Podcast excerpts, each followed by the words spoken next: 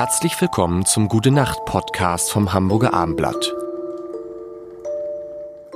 Heute, heute, heute ist Julia Venter, ne, das Ganze ist im August da. Aber heute, lieber Julia, mein Name ist übrigens Lars Heider, ähm, kommt die Folge, auf die mich am meisten gefreut hat, nämlich die Fra Folge über diese Flügelgeschichte, über dieses Besondere, also nicht die Flügel, von denen du träumst, dass du fliegen kannst, sondern der Klavierflügel. Ähm, habe ich so Moment unglaublich viele Fragen. Die erste ist immer, Steinway ist einfach, was ist Steinway? Gibt es nur Steinway? Ich habe das Gefühl, es gibt gar keine anderen Flügelhersteller. Oder man hat, man hat einen Steinway, wenn man äh, ein Pianist ist und, oder, oder wie? Es gibt ja eine, also Steinway ist, wenn man so will, die Krone der Schöpfung, mhm. was Klavierbau angeht ja. und die Instrumente. Man muss wissen, ein, ein Klavier wird nicht so zusammenge dengelt und dann klingt's, sondern da, da stecken 270 Patente drin. Das sind äh, ausgewählte Hölzer, die lange lagern müssen. Ähm, dieses äh, Klavier ist gebaut unter höchstem Druck. Da wird dieser äußere Rand, der Rim sozusagen, mhm. aus einem Teil gefertigt und dann genau so ge gedehnt und, und gebogen, dass er gerade nicht bricht und und und und mit verschiedenen Schichthölzern und so weiter. Und ähm, und dann die Mechanik und was da alles drin ist und so weiter. Also das ist eine sehr aufwendige, so dass man sagt, es ist eigentlich fast ein eigener Organismus, so ein, ah, okay. ein Flügel. Kein Flügel gleich dem anderen, gerade weil auch viel Handarbeit drin ist.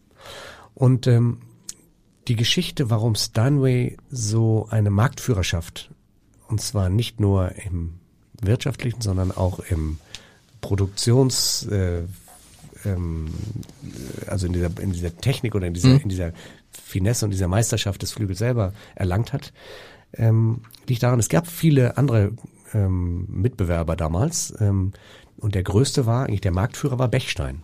Ah, stimmt. Ja, klar. Bechstein ist, ähm, hat eigentlich weltweit 95 Prozent aller Konzerthäuser beliefert. Mhm.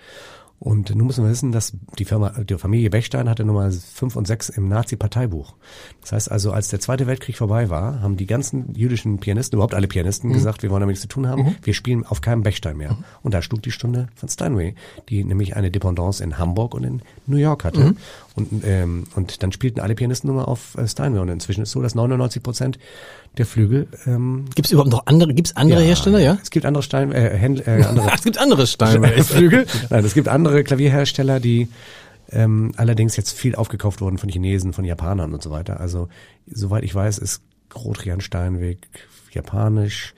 Bechstein ist inzwischen chinesisch. Ähm, also die sind, also die sind auf diesen Marken sind aufgenommen. Und wie wichtig ist es? Du hast es am Anfang erzählt du nimmst deinen Flügel immer mit. Warum? Weil das auf diesem Flügel du dich am, weil das, weil das wie, wie, wie ein, ein Freund ist, weil du sagst, es ist halt kein Flügel wie ein anderer, weil du dich nicht umgewöhnen musst. Weil ich stelle mir vor, es, auch, es kann ja mal was passieren. Passiert ein Unfall, ist der Flügel hin. Ja, also es ist, ist so, ich habe zwei davon. Ich okay. eine mal auf Tournee und eine bei mir im, im äh, Studio. Baugleich? Steht. Baugleich. Okay. Das sind zwei Steinway D Konzertflügel. Zwillinge. Wenn man so will. Ja. Das sind aber, der eine stammt aus dem Jahre 2002, der andere aus dem 2000, Jahre 2004. Okay.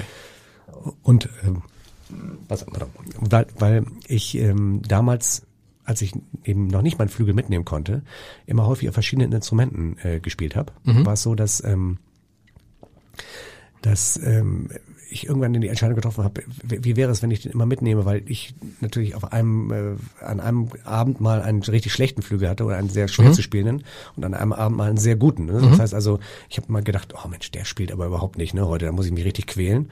Und dann, ähm, und um das sozusagen, um das zu minimieren, dass ich sozusagen immer die gleiche beste Leistung und, und immer einen guten Flügel habe, haben wir uns entschieden, damals einen eigenen Flügel mitzunehmen. Aber soll ich dir mal eins sagen? Ja? Was ist jetzt passiert? Nee. Jetzt habe ich immer den gleichen Flügel und denke einen Abend, Mensch, der spielt aber schwer heute Abend. Und den anderen denke ich, oh, heute spielt er von selbst. Das heißt, es hängt auch von der eigenen Tagesform ab. Okay. Gar nicht mal so sehr vom Flügel. Aber es ist natürlich trotzdem ein Luxus und, äh, und ein Privileg, seinen eigenen Flügel mit auf Tournee zu nehmen. Weil da muss ja jedes Mal jemand an, ich meine, ich habe mal einmal mein, unser, unser Klavier, das ist ja das speziell auf Klavierumzüge, Menschen, die auf Klavierumzüge spezialisiert sind, da kommen dann zwei Leute, tragen das raus, kostet jedes Mal, äh, kosten Tausender oder so.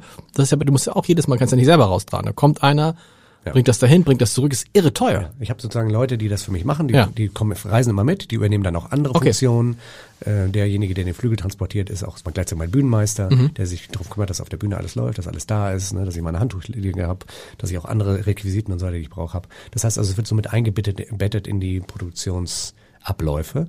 Und dann ist der Flügel immer dabei, ja klar. Sind denn die. Unterschiede so, also Und man darf nicht vergessen, Ja. Entschuldigung, wenn ich kurz Ja, unterbreche. sag. Es ist, ist natürlich so, dass vor Ort keiner angemietet werden muss. Das spart Kosten. Stimmt. Und diesen Flügel habe ich sozusagen selber angeschafft und der hat sich über die Jahre schon amortisiert. Das heißt also, es ist nur die Transportkosten, nicht mehr die Miete. jetzt habe ich, das kann man auch von der Steuer absetzen alles, ne? Den, also abschreiben, den Flügel. Ja, leider eben auch nur über viele, viele Jahre. Das heißt, du hast am Anfang eine hohe Initialkosten. Was kostet ein Flügel? Ähm, dieser, den ich da habe, kostet 980.000 Euro. Ganz kurz mal, ich habe eben verstanden, 980. 180.000 Euro. Gott, aber 180.000 finde ich trotzdem, Das ist viel Geld. 180 finde ich auch, 980 war ich jetzt kurz atemlos, aber auch 180.000. 180.000. Ich hätte jetzt gesagt, der kostet 30, 40.000, ne? Ja, es gibt welche für 30.000, 40.000, aber diese Krone der Schöpfung, des, der Steinway 100 D-Konzertfilm kostet 180.000 Euro. Nur habe ich den natürlich zu einer Zeit gekauft, wo der sehr viel günstiger war. Das muss man auch wissen. Und ich habe diese hohe Initialkosten, die dann damals aber trotzdem für mich wahnsinnig hoch waren, äh, einmal leisten müssen und dann erst über, ich glaube, der wird, so ein Flügel wird über 30 Jahre abgeschrieben. Das muss ich meine Frau mal fragen, die Steuerberaterin.